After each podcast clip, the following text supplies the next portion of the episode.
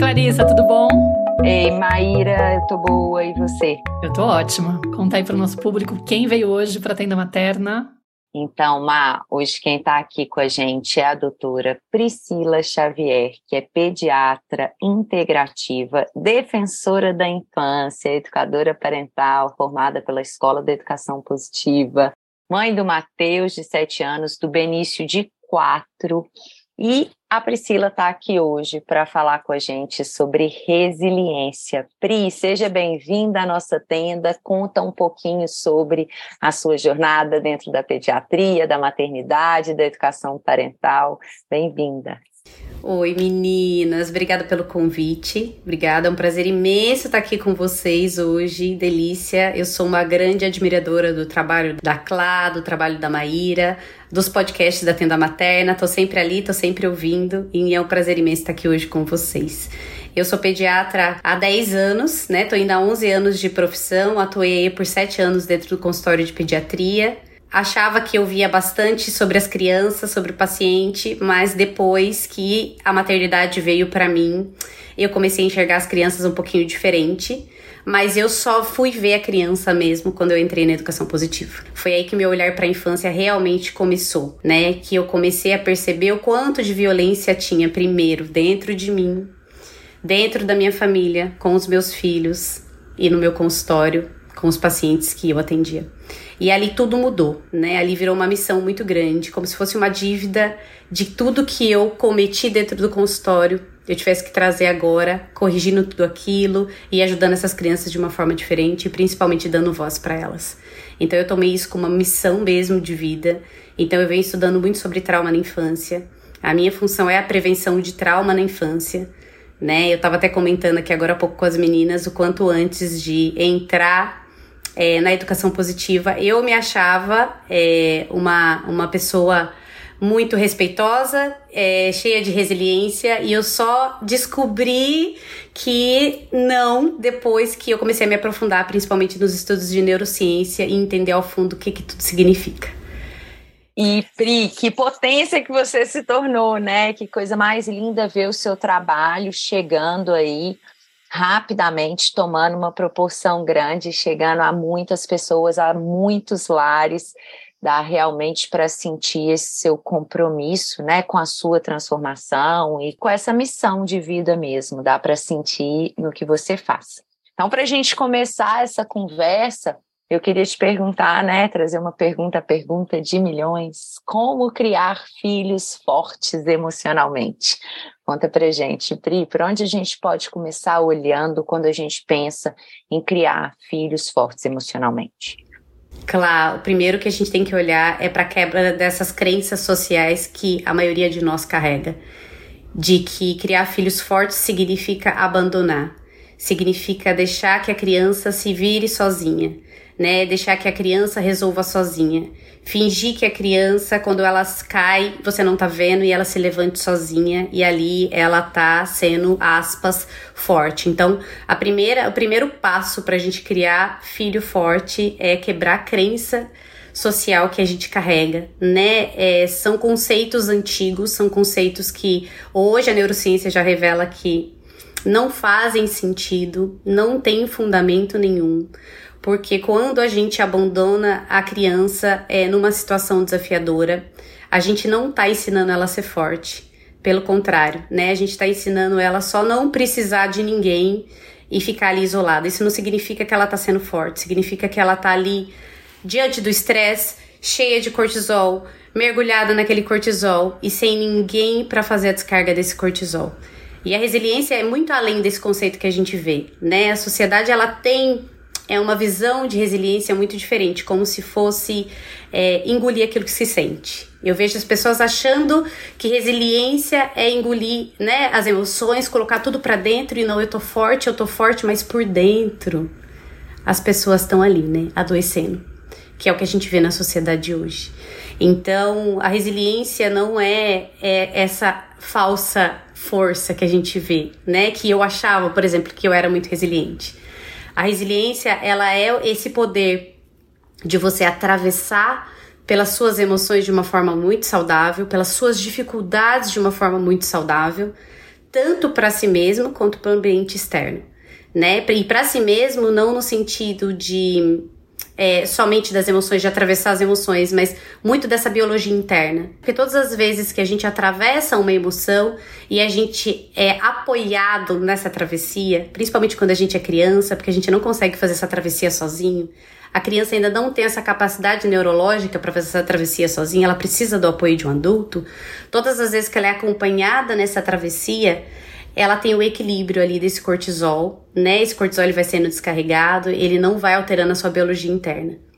Mas se ela não tem a companhia de um adulto ali para fazer essa travessia, esse cortisol fica acumulado ali. Ela pode até parar de chorar, ela pode até fingir que ela resolveu a situação sozinha, mas aquele estresse se mantém ali dentro e toda a biologia interna vai se acumulando. Né? E lá futuramente a gente já tem hoje que a ciência traz das experiências adversas da infância e de todo o resultado de todas essas emoções que não vão sendo atravessadas, do medo, da tristeza, engole seu choro, criança bonita não sente medo, criança corajosa não sente medo, criança bonita não chora. E, a, e isso, né, isso não é força, né? Isso é adoecer por dentro. Eu falo que a gente é panela de pressão, como se fosse panela de pressão. Então você vai acumulando ali ao longo da vida um pouquinho, pouquinho, pouquinho, e vai chegar um momento que vai explodir. Isso não é resiliência, né? Então o primeiro passo para filhos fortes, com certeza, é quebrar essas crenças.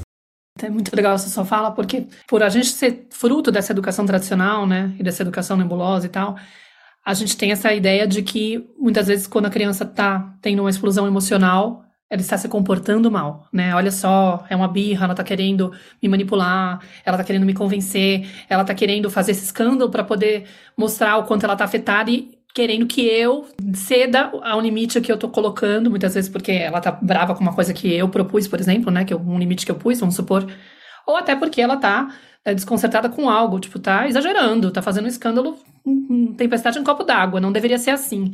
Então, talvez seja interessante a gente mostrar e tentar trazer esse conhecimento para as pessoas de entender que quando a criança está tendo uma explosão emocional, ela não está escolhendo né? Não é uma escolha, não é uma coisa premeditada. Ela não tem nem capacidade cerebral, por exemplo, no, no, no, início da vida, por exemplo, de manipular, de pensar, né, que, ai, nossa, eu vou fazer isso porque assim eu vou conseguir tal coisa, né? Mostrar o que, que acontece internamente com essa criança, no sistema nervoso dela, no cérebro dela, para que ela entre nesse estado de estresse né? O que está acontecendo lá com o cérebro, né? Para a gente poder entender que não é essa escolha, né? Não, não, não tem essa intenção de se comportar mal. É simplesmente um estado que ela se encontrou naquela emoção por ter dificuldade de lidar com uma situação que é estressante para ela, que é, que é ameaçadora, alguma coisa do tipo, entendeu?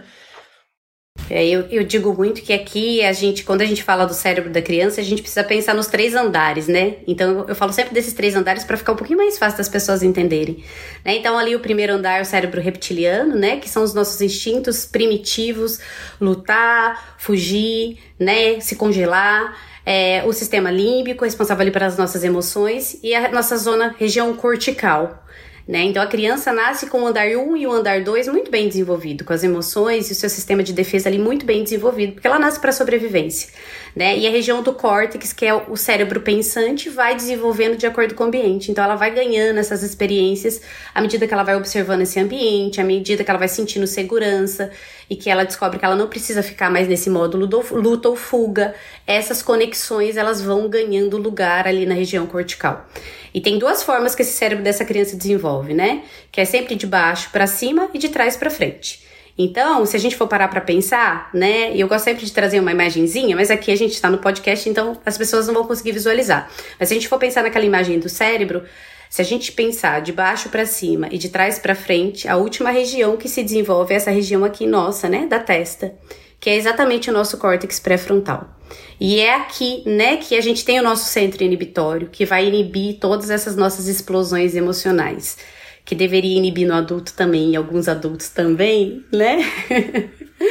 Mas acontece que na criança, isso só começa, essa região só começa a se desenvolver a partir dos 4 anos. E hoje os estudos já trazem que vai terminar lá por volta dos 25, 30 anos. Né? Isso se a gente estiver falando de um ambiente responsivo. E se a gente for parar para pensar né, no desenvolvimento cerebral humano, é até muito interessante isso, porque ah, se eu estou num ambiente ameaçador, onde eu me machuco é, e ninguém me, me acolhe, ninguém me ajuda, né? Se eu tenho uma frustração, porque o cérebro infantil ele é emocional, então diante de uma frustração ele tem uma explosão emocional. E aqui ninguém me auxilia nesse caminhar para que eu consiga me regular, porque eu não consigo regular sozinho porque eu ainda não tenho essa região. Esse cérebro ele vai ficando cada vez mais só no andar 1 um e no andar 2. Porque ele está entendendo ali exatamente que ele precisa sobreviver. E se eu preciso sobreviver, para que, que eu vou desenvolver o meu cérebro pensante? Né? Para que, que eu vou pensar? Quando você está ali diante de uma ameaça, por exemplo, numa floresta com um urso na sua frente, você não vai ficar pensando na cor do urso, para que lado você vai correr, né? Você se depara com o urso, sai correndo, se congela para se defender. É exatamente nesse sentido de sobrevivência. O corpo humano ele vem buscando, né, essa sobrevivência a todo custo, nem que para isso prejudique áreas importantes do nosso cérebro, como essa região do córtex pré-frontal. Então, todas as vezes que a criança entra nessa explosão emocional, ela precisa desse centro inibitório, né? Mas como ela não tem ainda funcionando, porque ela ainda é muito nova, isso começa, as explosões começam a ficar muito intensas ali com os dois anos, né? É, o adulto acredita que é manha, que é birra, que ela tá manipulando, mas nessa capacidade ela tem ainda. Porque para manipular, você precisa planejar alguma coisa. Para planejar alguma coisa, você precisa do seu centro de planejamento, né? Que também tá ali no córtex pré-frontal. Se ela tem dois anos, ela nem começou a desenvolver as conexões nessa área ainda. Então, isso é humanamente impossível, né, de acontecer. Então, ela tá ali precisando desse centro inibitório que ela ainda não tem. E quem vai fazer o papel desse córtex pré-frontal? Quem deveria fazer esse papel nesse momento? Né, esse adulto, porque é esse adulto que vai dizer para a criança não, você tá seguro, né? Tá tudo bem, vem cá e esse adulto respira junto com essa criança e vai acontecendo o processo de corregulação. E ali nesse processo, nesse caminhar juntos, essa criança vai aprendendo através a, dos neurônios espelhos, dessa observação, a fazer esse mesmo caminho. Então, essa criança começa a fazer esse caminho através do que ela recebe. Então, ela percebe: poxa, então eu tô aqui numa explosão de raiva, meu pai vinha aqui, ou minha mãe vinha aqui, me abraça, me conforta, me ajuda, e ela começa a espelhar a área cerebral daquele adulto que está sendo ativada também, a forma como aquele adulto responde também, e ali as conexões começam a ser feitas. Porque essas conexões elas só vão ser feitas no ambiente de segurança, de aceitação e de amor. Se o ambiente for de ameaça, grito, vai pro seu quarto, para de chorar, não me enche o saco. Essa criança continua ali embaixo, no andar 1 e no andar 2. Ela não vai desenvolver conexões para essa região tão importante ao longo da nossa vida e tão responsável também pela resiliência, né? Porque a resiliência mora no córtex pré-frontal. É ali que ela fica. Perfeito, Pri. Então você está falando, né, assim, que a criança ela não é capaz de se autorregular sozinha para a criança começar a conseguir se autorregular, ela precisa de um adulto, de um ambiente seguro, de um vínculo seguro, de um adulto que a corregule por bastante tempo para que ela possa, pouco a pouco, e tendo condição para um desenvolvimento, para um amadurecimento do, é, saudável, né, dessa parte do neocórtex dela, e que a partir desse movimento, a partir do amadurecimento, ela vai cada vez mais tendo condição lá na frente de se autorregular. Então, eu queria que você falasse mais especificamente sobre, né, você está falando que a, esse cérebro ele vai terminar de, de, se desenvolver, o neocórtex, lá com 25, 30 anos. Então, eu queria que você falasse um pouco mais sobre essa necessidade da criança ser corregulada, né? Até quando que isso vai? Como assim, né? E como que a gente, adulto, ajuda essa criança a se autorregular?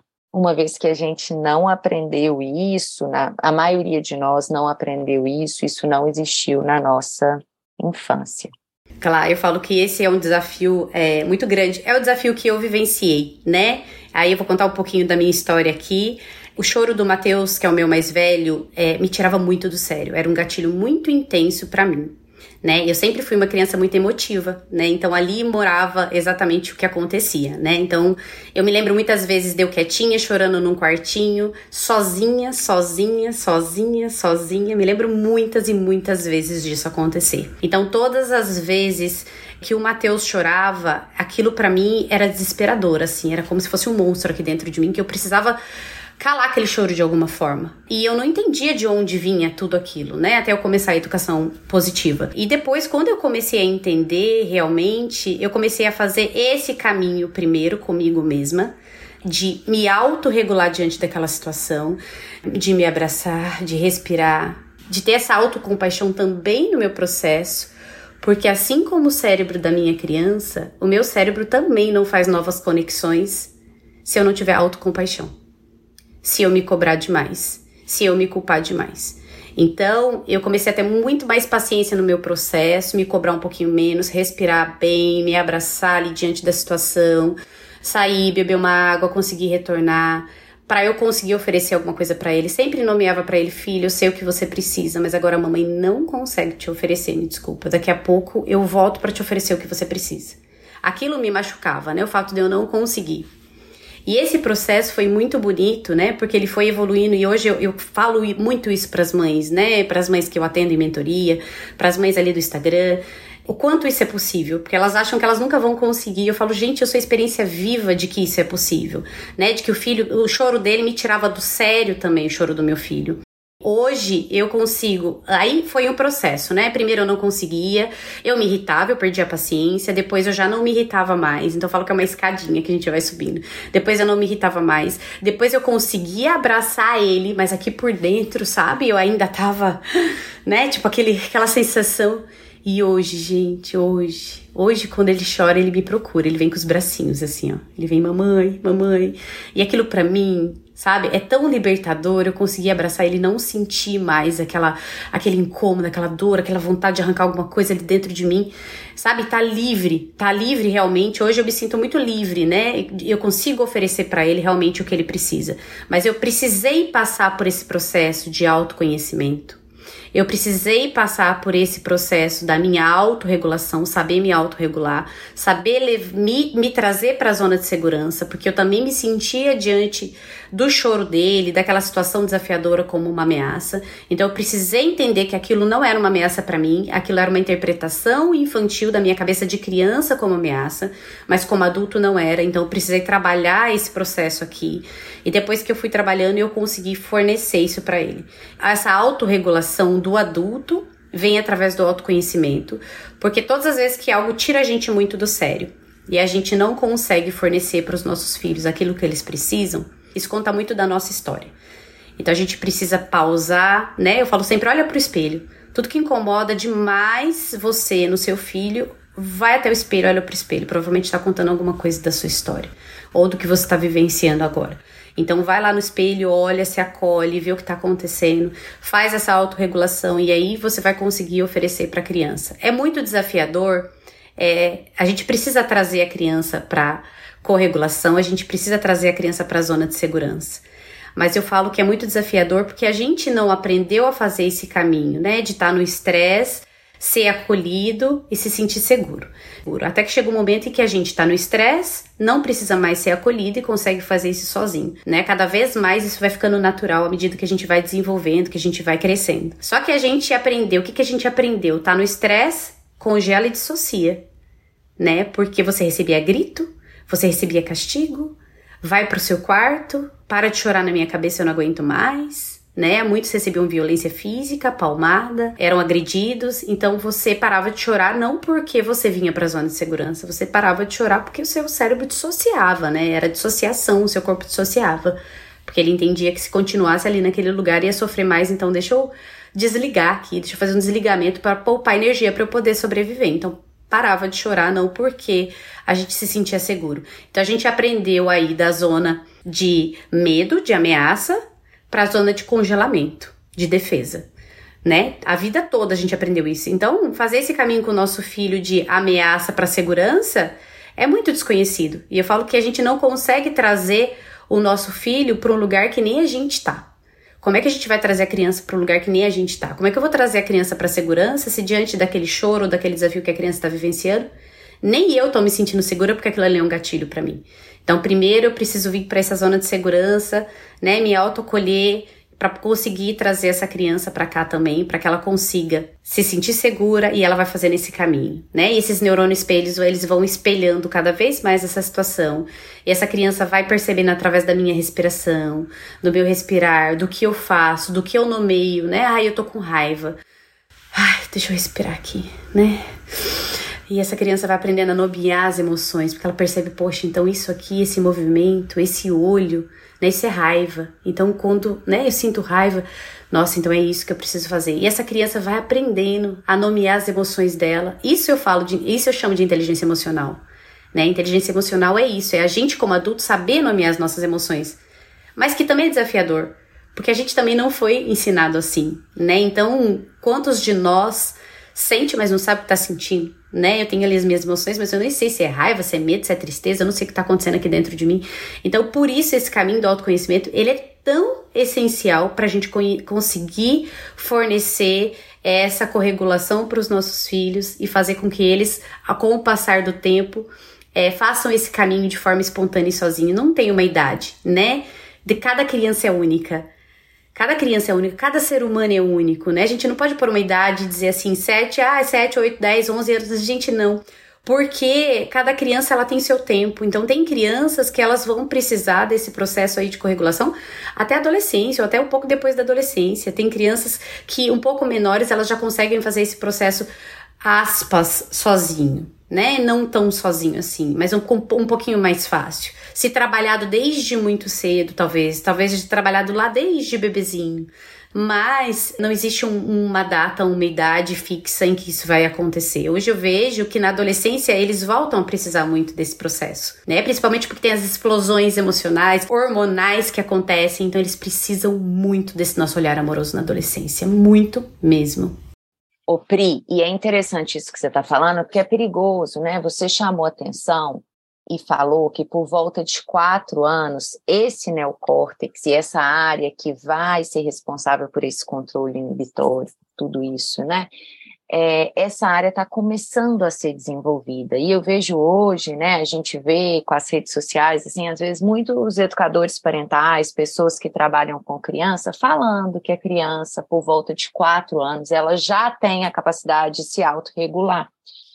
E eu sinto que ficou muito claro com a sua resposta, né? Que é uma área que ela está em desenvolvimento, que ela vai terminar de se desenvolver por volta de 25, 30 anos, que todo o processo de alta, capacidade de autorregulação da criança vai depender desse ambiente, vai de depender do que ela recebeu, vai depender do acompanhamento, do tipo de vínculo que ela estabeleceu com os cuidadores primários, com as pessoas ao redor.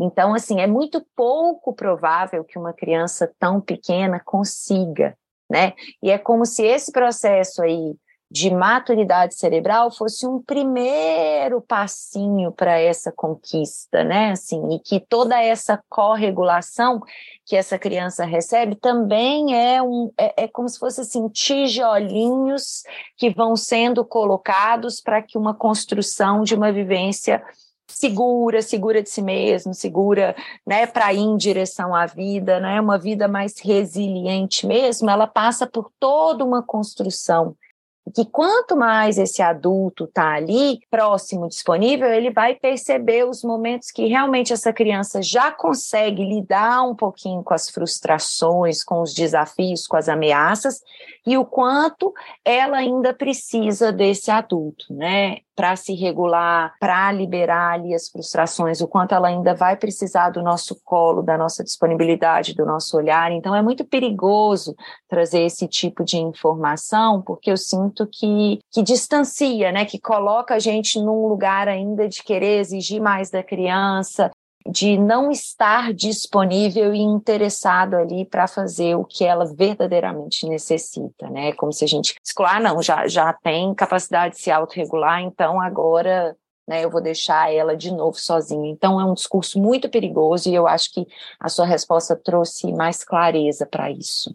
Eu queria voltar numa coisa também seguinte, que eu acho que é importante, né? Você falou, Pri, começou falando sobre a importância, né, da gente revisitar o nosso sistema de crenças e mais do que o nosso sistema de crença, né? Uma vez que a gente vai revisitar as nossas crenças, a gente precisa de olhar para a nossa história, a gente precisa de olhar como, né, que esse processo, né, esse ambiente, as experiências primárias, as interações emocionais, como esses adultos atendiam às minhas próprias necessidades, né, e isso foi moldando a minha percepção de mim mesma, a minha percepção de mundo, a minha percepção da realidade, né? Então, assim, quanto mais eu olho para essa minha história e tento, né, entender como que esse ambiente que eu estava inserida ali, enfim, ele foi moldando hoje a forma como eu sou, como eu me percebo, como eu interajo com o mundo, mas também eu vou conseguindo integrar essa vivência, aquilo que não pôde ser vivenciado na totalidade lá atrás, aquilo que não teve espaço. Então, quando você fala, né, que você faz esse movimento de se acolher, de perceber as emoções que surgem a partir do que o seu filho do comportamento dele, né, a partir do que ele traz à tona ali, como que isso vai engatilhar, como que isso vai fazer com que as nossas próprias emoções sejam ativadas e como que você vem cuidando delas e aprendeu a cuidar delas, a dar um bom lugar para elas, a olhar com bons olhos para elas. Porque o que que acontece, gente, assim, eu queria retomar isso, porque eu sinto que isso é o fundamental desse processo. E eu não acho, Pri, assim, que é um processo lento e é um processo assim, ah, eu aprendi a acolher as minhas emoções e hoje, todas as vezes que o meu filho precisar de mim, eu vou estar 100% disponível. Eu acho que, assim, vão ter momentos que, dependendo das circunstâncias, dependendo do que está me acontecendo, eu ainda vou projetar as minhas emoções, as minhas frustrações, eu não vou estar disponível, eu não vou ser capaz de acolher. Então, eu acho que é importante a gente trazer isso aqui também, para que as mães consigam desenvolver isso que você está chamando de autocompaixão, né? E, assim, se aceitem também, porque não é um processo que, por mais que eu tenha informação que eu compreendo, emenda não é um processo rápido e fácil, é um processo de uma desconstrução de uma história, de um registro que está aqui no meu corpo. Então, vão ter situações, sim, e comportamentos dos nossos filhos, e situações, às vezes, que eu estou vivendo na minha vida, eu estou passando por momentos desafiadores, estressantes, que eu vou estar tá menos disponível, eu vou ser menos capaz de oferecer. Mas como adulto, eu tenho como olhar para isso, integrar, né? Porque o que a gente precisa de entender é o seguinte: a forma como me trataram lá atrás, cada vez que eu tinha uma necessidade e eu solicitava, e como você disse, né, Pri, essa necessidade ela não foi atendida, eu não fui acompanhada, eu entendi que não era seguro eu trazer isso à tona, porque me diziam, vai para o seu quarto, ou ignoravam o que eu estava pedindo, não, levanta, não foi nada, pulou você está errado, vai para castigo, ou apanhava, o que quer que seja, né? A resposta que vinha diante de uma frustração, de uma fragilidade, de um pedido de ajuda, de uma necessidade que eu tinha, de uma emoção que vinha. E não existia esse olhar, essa validação, essa corregulação. Eu aprendi também com essa dissociação que você trouxe a rejeitar isso, a tirar isso da minha consciência, a evitar que isso venha para o campo consciente.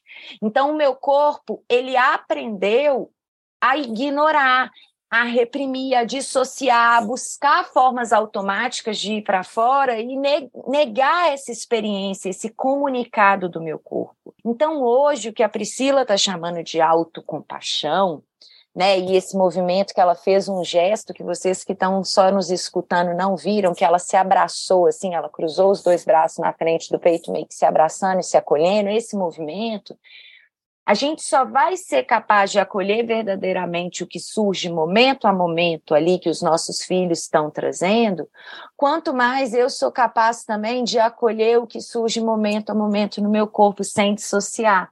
Então é um processo que ele é sim lento, porque a gente está falando de movimentos muito inconscientes, de recursos que o nosso corpo foi durante anos aprendendo a, a criar uma lógica, né, a criar uma forma de evitar o contato com essas emoções. A gente está falando aqui de trauma, né, Pri? Aí eu vou até pedir para que você aprofunde um pouquinho nisso, porque isso tudo está aí soterrado, então é energia vital reprimida, então tem coisas que às vezes a gente não vai conseguir mesmo ir em direção rapidamente aos nossos filhos, criar esse ambiente seguro para eles expressarem pelas nossas próprias feridas.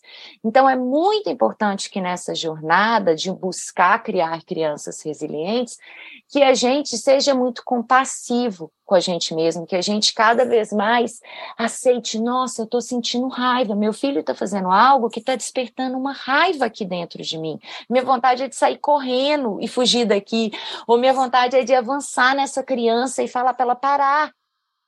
Mas eu, como adulto, sei que não é isso, que não é dela isso que está surgindo aqui, que o meu sentir, a responsabilidade não é dessa criança, ela só está me pedindo ajuda. E isso está gatilhando a minha própria dor. E na hora que eu tomo consciência disso, eu falo: como eu vou lidar com o que eu estou sentindo, se não é responsabilidade do meu filho, se isso está me contando de uma dor minha. E aí, cada vez mais, eu vou treinando habilidades e buscando recursos para expressar o meu sentir, para acompanhar, para não dissociar mais, para manter a minha energia, a minha presença, a minha atenção no que está acontecendo no meu corpo. Então, esse seu gesto, né, ele fala muito, porque é isso, eu vou ficar com o que me acontece, eu não vou rejeitar mais o que me acontece. Quando eu me abraço, é eu fico com o que me acontece. Eu sei que isso é meu e eu vou buscar um lugar para mobilizar isso, porque eu sei que essa emoção precisa de, de vir, né, de ser liberada. Então, à medida que eu faço isso, eu consigo abrir. À medida que eu me abro para acolher o que surge dentro de mim, eu consigo me abrir também para acompanhar essa criança no momento que ela precisa do meu acompanhamento. Né? E isso é um treino, gente, para a vida inteira. Porque quanto menos a gente espera, a gente vai vendo que ainda tem uma dorzinha ali, que ainda tem uma ag impulsos agressivos aqui diante dos comportamentos dos nossos filhos. Então, é estar tá atenta para isso. Isso não é um processo que com quatro anos a gente vai estar tá lá liberado de corregular os nossos filhos. Não, constantemente eles vão estar tá tocando pontos nossos, eles vão estar necessitando da nossa presença, e isso vai trazendo essa oportunidade da gente olhar para a nossa própria história e integrar e expressar o que não pôde ser expressado nem integrado. Nossa, claro, e é muito forte, né? Porque para nós que somos as meninas, né, que fomos muito mais cobradas a não expressar nossa raiva, por exemplo, quando a gente está diante do, dos filhos e de repente um comportamento deles dispara um gatilho, faz a gente sentir aquela raiva, é muito difícil a gente ter essa, esse olhar de que tá tudo bem sentir raiva, né? Porque a gente não se autorizou, né? a gente foi, sofreu tanta represália, foi tão reprimido no, na emoção da raiva e enxerga a raiva como um defeito, como uma coisa feia, quando ela tem, na verdade, uma potência. Ela é uma energia protetiva que tenta proteger a gente num estado de ameaça ou de injustiça que a gente detecta, né? Mas naquele momento em que eu tô diante de um comportamento da criança que me desafia, eu estou me sentindo ameaçada. Inclusive porque tá cutucando a minha dor, né? Tá fazendo relembrar, acessar inconscientemente uma, uma situação lá de trás, de repente algo que eu tive que reprimir. E aí aquilo dói porque parece uma afronta que a criança faça aquilo que eu não podia fazer. Né? De repente ela responde para mim, ela tenta se defender. Eu falo, como assim? Eu fui tão calada, eu entendi que criança não tinha querer e agora essa criança tem a pachorra de vir falar nesse tom de voz comigo para poder tentar sustentar a opinião dela. Quando eu tive que me apagar, não é tão difícil não virar esse cordeirinho. Tipo, quase como se eu ficasse na minha cabeça que, peraí, faz um esforcinho aí, né? Porque tá doendo muito. Ou seja, eu entro em estado de alerta, porque eu me senti ameaçada por essa criança, né? Por esse adolescente, sei lá.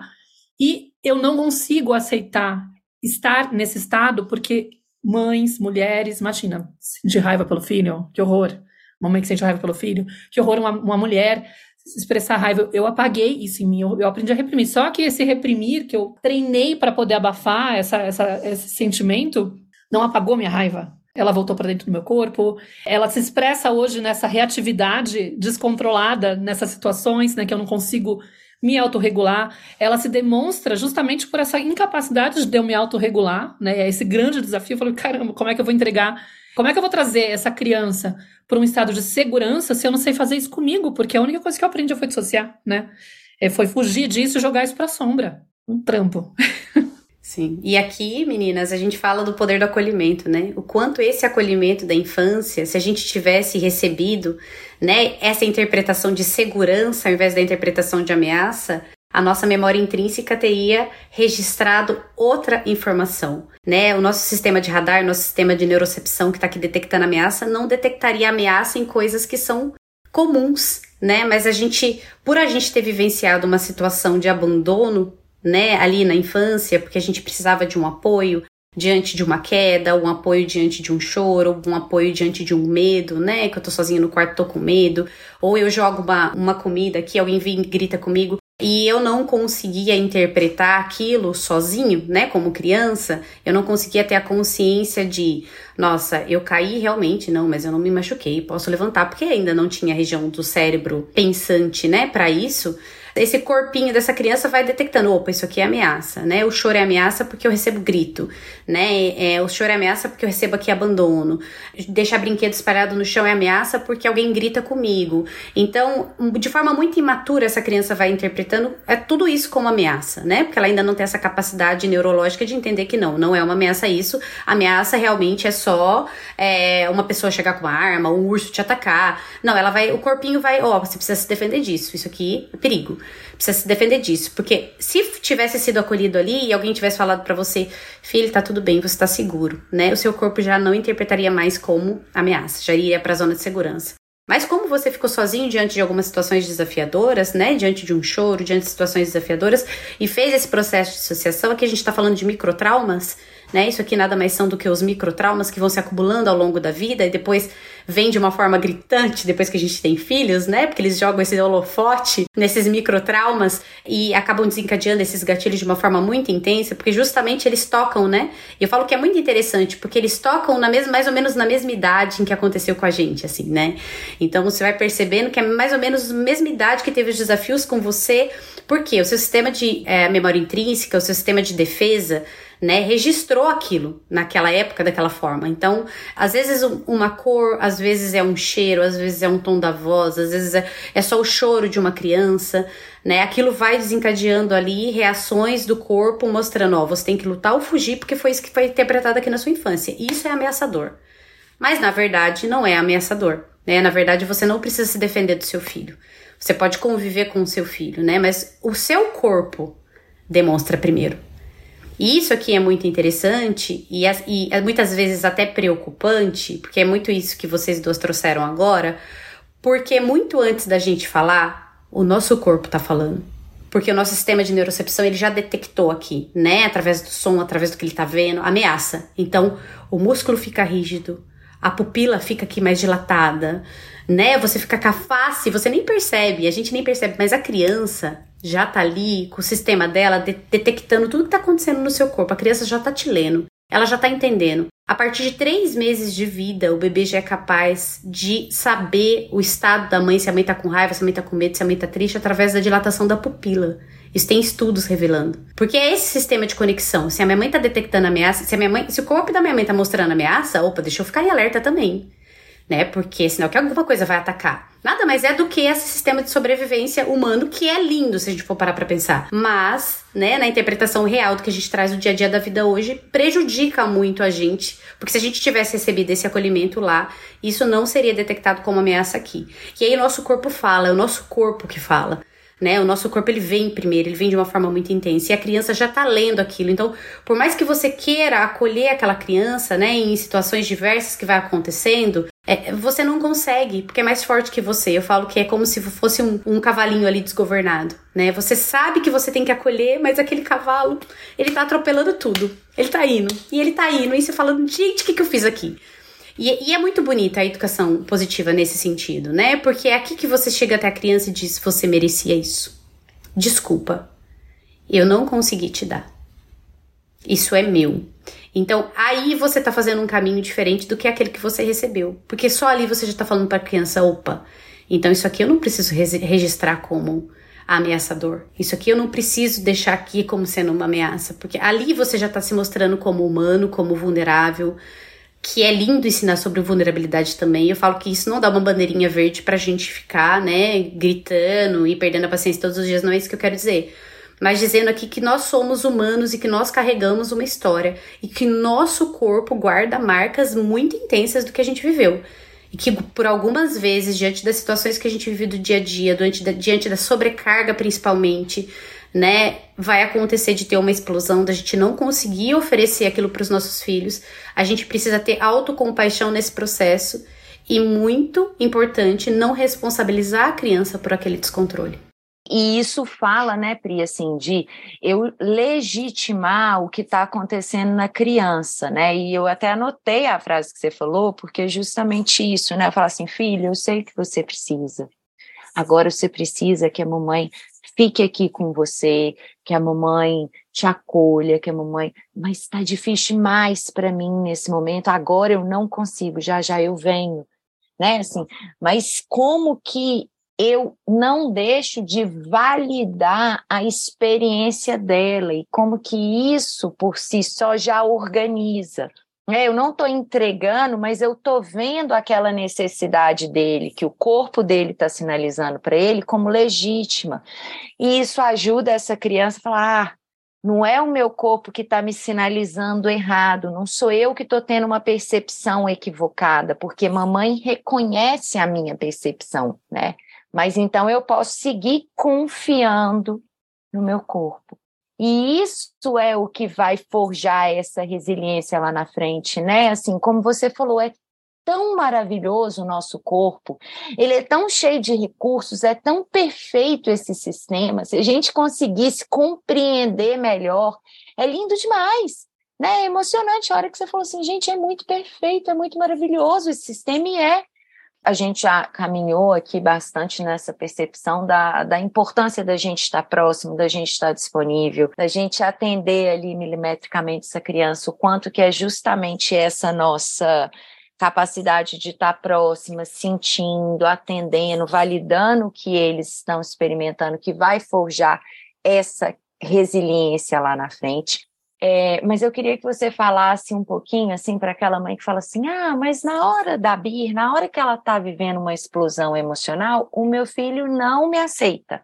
Ele não deixa eu chegar perto dele né? Ele fala para eu sair, ele bate a porta do quarto e fala sai, ou ele me empurra e pede para eu sair de perto, não deixa eu tocar, porque você deu um exemplo, assim, ah, eu abraço meu filho, eu acolho. Mas e esse, essa criança que no momento da explosão, o que que acontece com ela? Que ela às vezes vai rejeitar o toque, o corpo dessa mãe. Como que essa pessoa pode lidar com isso? Muitas vezes, Clá, é, essa criança rejeita justamente porque ela já está fazendo a leitura desse corpo da mãe, né? Então, se eu estou vendo que o corpo da minha mãe está mostrando aqui rejeição, a gente tem que tomar muito cuidado em relação a isso, porque muitas vezes a gente quer fazer o acolhimento como sendo um checklist ali, né? Da, da mãe perfeita, então eu preciso fazer acolhimento, ah, então eu vou lá acolher. Então eu vou lá e abraço meu filho. Mas o meu corpo está aqui ainda tenso, está aqui mostrando rejeição, o meu pensamento está mostrando rejeição diante daquilo que está acontecendo. Nem o meu pensamento está concordando com aquele meu abraço, né? Eu só estou fazendo aquilo porque, né? Não, eu, eu vi na rede social que precisa ser feito, então eu vou abraçar aqui para o meu filho ser resiliente. E essa criança está fazendo essa leitura do corpo. Então eu estou falando para o meu filho que está tudo bem, mas meu corpo está mostrando raiva. Né? Essa discordância aqui entre peraí, minha mãe está dizendo que está tudo bem, mas o corpo dela está demonstrando raiva. Hoje os estudos já mostram, né, isso será uma origem das psicopatias, porque não tem concordância entre o que demonstra e aquilo que verdadeiramente está sentindo, né? Tem uma discordância muito grande. Então a gente precisa muito dessa sinceridade emocional. Isso é muito importante filha, agora eu não consigo te acolher porque eu estou aqui com raiva, eu preciso respirar, não é raiva de você, é da mamãe, estou aqui me acolhendo e daqui a pouco eu consigo me acalmar para estar com você. Então, esse é, esse é o primeiro ponto, né, que a gente precisa parar para pensar. Então, se meu corpo está mostrando aqui rejeição diante dessa criança, por que, que ela vai querer abraçar alguém que, né, o corpo está ali mostrando que está em luta ainda? Então, primeiro a gente precisa olhar para esse movimento corporal nosso que está acontecendo, Será que eu realmente estou tranquila? Será que eu realmente estou na zona de segurança? Ou será que meu corpo aqui ainda está em luta, fuga ou ainda está dissociado? Né? Porque isso era o que eu observava. Meu filho também não vinha comigo, ele saía. Ele só começou a vir depois que eu comecei a trabalhar o meu movimento corporal. E isso a terapia somática me ajudou muito, porque eu não conseguia sozinha. Então, esse movimento corporal de me acalmar, de, de conseguir relaxar o meu corpo também, né, de conseguir mostrar para ele através do meu olhar, através do, dos meus músculos, né, do meu carinho, do meu contato físico que eu tava, também foi um processo. E o que eu digo para as mães, não aceita, fica do lado, né? Você não precisa ficar ali e aí vai se aproximando devagarzinho. E vai se acalmando junto naquele processo, vai percebendo como tá, que conexão linda você pode fazer, que autoconhecimento lindo você pode fazer com seu filho diante desse processo. Você também está trabalhando você, você está ajudando ele, mas você está ajudando a si mesmo. Olha que legal, isso nunca tinha acontecido antes. Olha o seu filho trazendo essa oportunidade única na sua vida. Então, vai se acolhendo ali, vai se aproximando devagarzinho, né? Vai fazendo seu movimento de respiração ali perto da criança. E sempre que possível, eu falo, começa com um toque suave na pele dessa criança, né? Conversa ali, não precisa forçar um abraço, nada disso. O tom da voz, o olhar, são os sentidos, né? A gente precisa mostrar para ela que ela não está mais em ameaça. Aquele sistema de defesa dela, neurocepção que está ali detectando através dos sentidos a ameaça, a gente precisa mostrar através do nosso olhar amoroso, do nosso toque carinhoso, do tom da nossa voz. Porque às vezes você está falando aqui, vem cá, filho, quero te dar um abraço. E, tipo, sua voz já está mostrando que você. que você está dizendo, não, não aguento mais você chorar na minha cabeça. E a gente tem que tomar um cuidado com isso, né? Com certeza, né, Pri? E assim, é entendendo. Quando a gente entende o que traz, né, é, o que a criança tá, a sensibilidade da criança, né, como que os sentidos dela estão abertos aqui, estão captando toda a nossa linguagem corporal, assim, né? Esse exemplo da pupila que você trouxe é maravilhoso. Imagina, gente, o quão sensíveis são as crianças, né? O quanto elas estão captando alterações no nosso tom de voz, na, no, na, dilatação da nossa pupila, no enrijecimento dos músculos, né, na nossa expressão facial. Então, é isso, né? É essa oportunidade bonita de a gente se tornando cada vez mais sensível, recuperando a nossa sensibilidade para nosso corpo, para o que o nosso corpo está comunicando momento a momento, à medida que a gente confia nas crianças que são sensíveis já. Né? Então, elas estão nos entregando essa oportunidade da gente se tornar sensível ao que o nosso corpo comunica também, a linguagem do nosso corpo. E isso é muito maravilhoso. E aí perceber, né, quando eu entendo que o meu olhar é importante, vai trazer segurança. O meu tom de voz suave traz segurança, né? O, a minha postura corporal, a minha expressão facial, eu vou começando a prestar atenção nisso e vou me organizando. Peraí, não, ainda tá rígido aqui. Por mais que eu não perceba, né? Eu tô com raiva, porque às vezes a mãe vai falar assim: não, mas eu não tô com raiva. Eu tô, tô bem, e ele tá lá. Mas é isso, aí eu vou observar o meu tom de voz, eu vou observar a minha postura, eu vou observar os meus músculos, eu vou observar as minhas articulações e pouco a pouco eu vou me abrindo para esse encontro, porque ele só vai querer vir em direção a mim, como você falou. Se eu também estou relaxada, estou na minha zona de segurança, estou relaxada, estou aberta para receber. Bonito isso. Assim. Acho que tem uma coisa que bloqueia muito essa conexão, que é quando a gente fica com essas vozes na cabeça julgando a criança diante da situação, mesmo que esteja tentando modelar a voz e, e, e parecer receptiva, lá dentro tá assim, ah, que ela não devia estar tá fazendo isso agora. Por que, que ela tá tão sensível com tal situação? No fundo, refletindo tudo aquilo que a gente viveu, que a gente teve que conter. E esse é um ponto também que a gente não percebe, que influencia muito, porque altera isso, né? A nossa energia, a criança percebe, ela capta que ela não está sendo aceita naquele momento, né? E a gente tem que fazer aquele trabalho de confiar naquilo que a criança está trazendo sempre, né? Do tipo assim, se a criança está agindo assim, é o que ela pode fazer nesse momento. Ela não tem condições de ser outra criança nesse momento, de agir de outra forma nesse momento. Ela não precisa de bronca, ela não precisa de, eh, de um tipo de intervenção que seja para corrigir ela no sentido de que, meu, para com essa palhaçada, chega disso. Ela precisa de compreensão antes de tudo. Tipo, cara, eu não tô conseguindo lidar. Eu não sei o que fazer, eu não tenho recurso, eu preciso de, um, de alguém que me apoie, alguém que me guie. E eu sou o adulto, né? Eu deveria ter esse repertório para conseguir oferecer isso para ela, e tenho que admitir que, meu, não tenho. Então, eu vou construir isso. Muitas vezes a maternidade, a parentalidade, ela vem muito com isso, né? Eu me descubro completamente incompetente nessas, nessa resiliência, né? Que a Pri falou logo no começo, eu me achava super resiliente, né? Nossa! Aí tomei um banho, né? Um caldo da criança. Não, não sou. Não sou nada resiliente. Eu vou ter que construir isso para entregar para meus filhos a melhor versão, a mãe que eles precisam, o pai que eles precisam, porque senão eu vou forçar essa criança a. Vou criar uma expectativa de que ela possa se comportar de uma boa maneira, né? É, me dá menos trabalho, no fundo.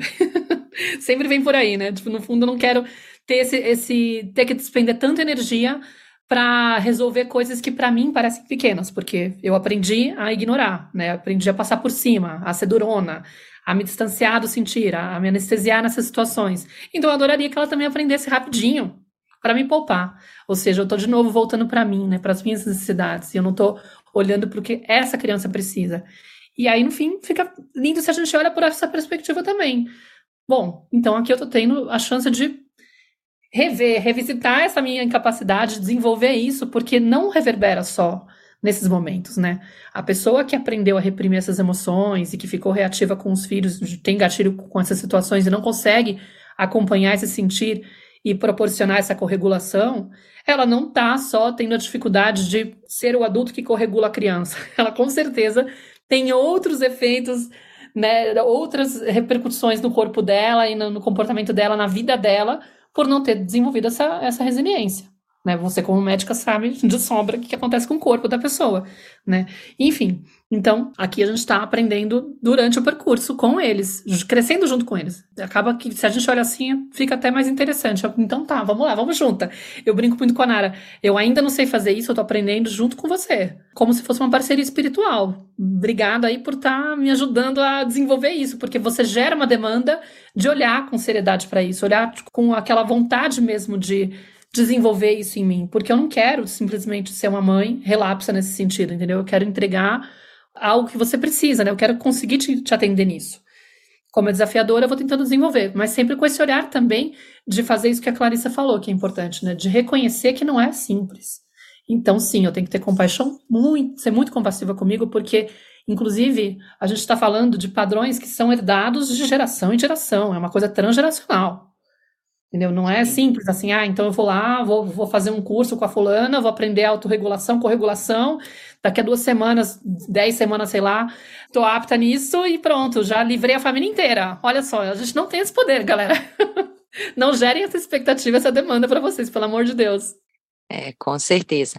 Ô Pri, e para gente finalizar, eu queria assim, né, que talvez você, eu imagino assim, que muitas pessoas, né, quando a gente olha aí, né, para a educação que a gente teve, enfim, para a nossa experiência, assim, muitas pessoas pensam assim, tá, mas se eu atender tudo, se eu estiver sempre disponível, cuidando dessa criança, atendendo as necessidades dela, ela não vai se tornar lá na frente um ser humano frágil, incapaz de lidar com as adversidades do mundo, porque na vida né? Afinal de contas, o mundo não é assim, as pessoas não vão estar lá sempre disponíveis para essa criança, enfim.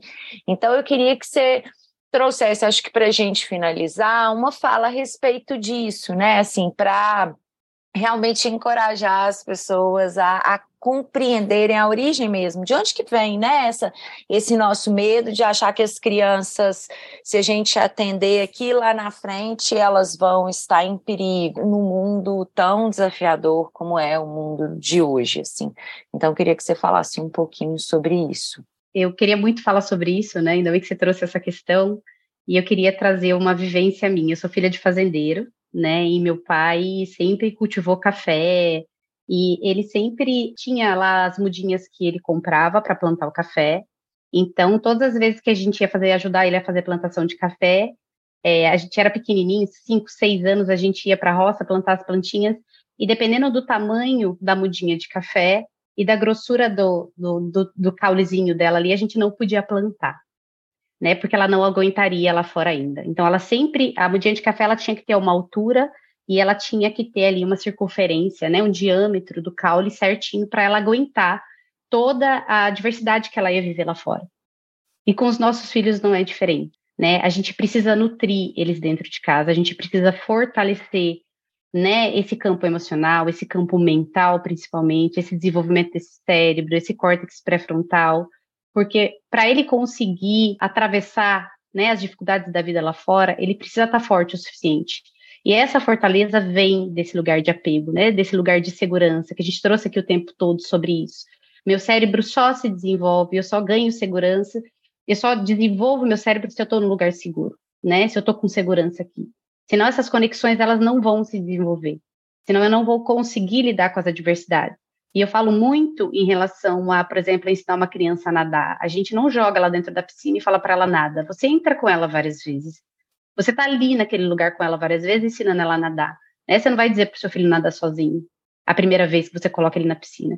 Então você nada com ele várias vezes até que ele fica forte o suficiente e ele tem a capacidade de aprender a nadar sozinho. Andar de bicicleta. Quantas vezes a criança começa andando de bicicleta ali com as duas rodinhas, você não vai lá do nada e arranca as rodinhas da bicicleta, fala para a criança agora vai, você espera ela estar pronta para tirar a rodinha da bicicleta, senão ela vai cair, ela vai se machucar muito mais. E com a resiliência não é diferente, né? Para a gente tornar filhos mais fortes para o mundo, a gente precisa ser essa base segura, essa base que sustenta, que fornece esse apoio emocional, né, que está ali nos desafios do dia a dia, dos desafios da vida.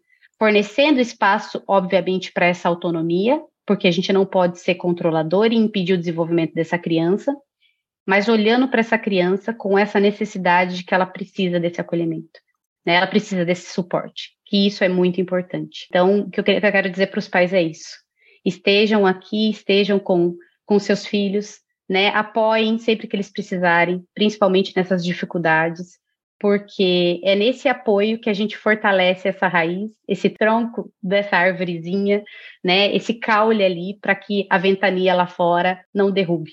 Que lindo, Pri. Nossa, maravilhoso receber você aqui.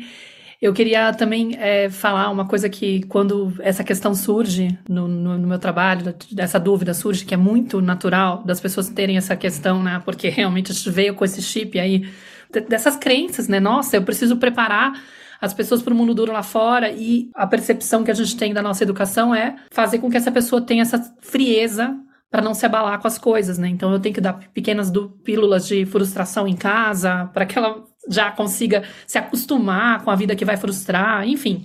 Essa coisa que fica meio pesada da gente entender. E eu falo que a vida é dura lá fora também, porque existem essas pessoas que estão muito frias, né? Estão muito duras consigo mesmas, com, com a postura do mundo. E o mundo ele vai mudar quando a gente começar a entregar pessoas que são mais resilientes mais sensíveis, mais empáticas, e não o contrário. A gente não vai gerar mudança se a gente ficar reforçando esse modelo, né? A gente só vai conseguir quando a gente conseguir realmente entregar outros adultos, né? A Nara, por exemplo, quando é, eu percebo que ela, que ela tem esse jeito um pouco mais conectado consigo mesma, e às vezes ela destoa no grupo, né? Ela é aquela que chora mais, às vezes alguém vem fazer um comentário, nossa, como ela é chorona, e eu penso, não, ela não é chorona, ela tá muito mais autêntica, muito mais conectada com ela mesma. E se eu transmito para ela essa segurança de que isso não é um problema, pelo contrário, isso é uma vantagem, tipo, as suas amigas é que estão já treinadas a fingir que tá tudo bem quando elas não estão bem e não se atrevem a conectar com as próprias emoções, eu tento garantir para ela que assim, fica tranquila, Entendeu? Tipo, ela, na verdade, ela nem, nem se questiona. Isso é uma dúvida que o pai dela tem. Será que isso afeta ela quando ela ouve isso? Porque ela é meio tranquilona, assim, ela não, não parece se abalar ainda, não. Tá com oito anos. Mas, é, para mim, o importante é que ela tenha essa segurança de que, meu, tá tudo certo. Né? Tipo, não, não sou eu que tenho que mudar e deixar de conectar com o meu sentir. Infelizmente, essas pessoas já estão sendo treinadas a, a, a, ignorar isso, entendeu? E é triste, porque mais, quem sabe, aos pouquinhos a gente se torna uma maioria, né? Pri, eu queria muito agradecer a sua presença. Eu e a Clarissa, eu queria agradecer que você veio. Se você quiser deixar o contato das suas redes sociais para que as pessoas possam te seguir, deixa aí, fala aí pra gente onde que elas podem te encontrar para seguir o seu trabalho que tá maravilhoso, é lindo. Seu, adoro os seus vídeos, seus reels, você tá cada vez mais incrível aí no, na forma de comunicar esses conteúdos. Então, acho que para as pessoas que não te seguem ainda, seria importantíssimo já estarem na tua cola. Obrigada, Clá. Obrigada, Má. Obrigada pela oportunidade. Foi fantástico estar aqui. Acho que a gente ficaria aqui um dia todo conversando sobre esse assunto, porque ele é maravilhoso, né? Tem muito ainda o que ser dito, né? O que ser falado. Gratidão por esse espaço de vocês. É, eu tô ali a rede social pelas crianças, né? Eu falo que não é por mim, então eu ganho força por elas, né? Todas as vezes que eu recebo muita violência na página, defendendo violência, pessoas defendendo palmada, def defendendo grito, defendendo castigo, punição, mais força eu ganho. Que eu falo, opa, tem muita violência lá fora, né? Então precisa de cada vez mais pessoas levando amor, porque violência já tem demais. E para me seguir na minha página é DRA Priscila Xavier Pediatra. Vocês me encontram ali no Instagram. Vai ser um prazer imenso estar ali, tirar dúvidas para todas as pessoas que chegarem, que quiserem me acompanhar lá e tirar dúvidas e conversar mais sobre esse assunto. Sou super aberta. Gratidão, meninas, gratidão mesmo por esse espaço aqui, por essa conversa, por esse diálogo fantástico. Perfeito, querida. Obrigada. Um super beijo para você. Obrigada, Má. Beijo pra todo mundo. Tchau. Eu sou a Clarissa de Aquiara. E eu sou a Maíra Soares. E você acaba de escutar mais um episódio da Tenda Materna, um podcast sobre maternidade e autoeducação. Nossa conversa de hoje te tocou de alguma forma? Tem algo que você vai fazer diferente depois de ter escutado esse episódio? Se sentir no seu coração, compartilha com suas amigas nosso podcast, deixa um comentário no nosso perfil do Instagram, tendamaterna.podcast, contando como esse episódio mexeu com você. Segue a gente no Spotify para não perder nenhum encontro de inspiração, crescimento, trocas profundas e muito apoio. Nos vemos em nosso próximo episódio. Até lá!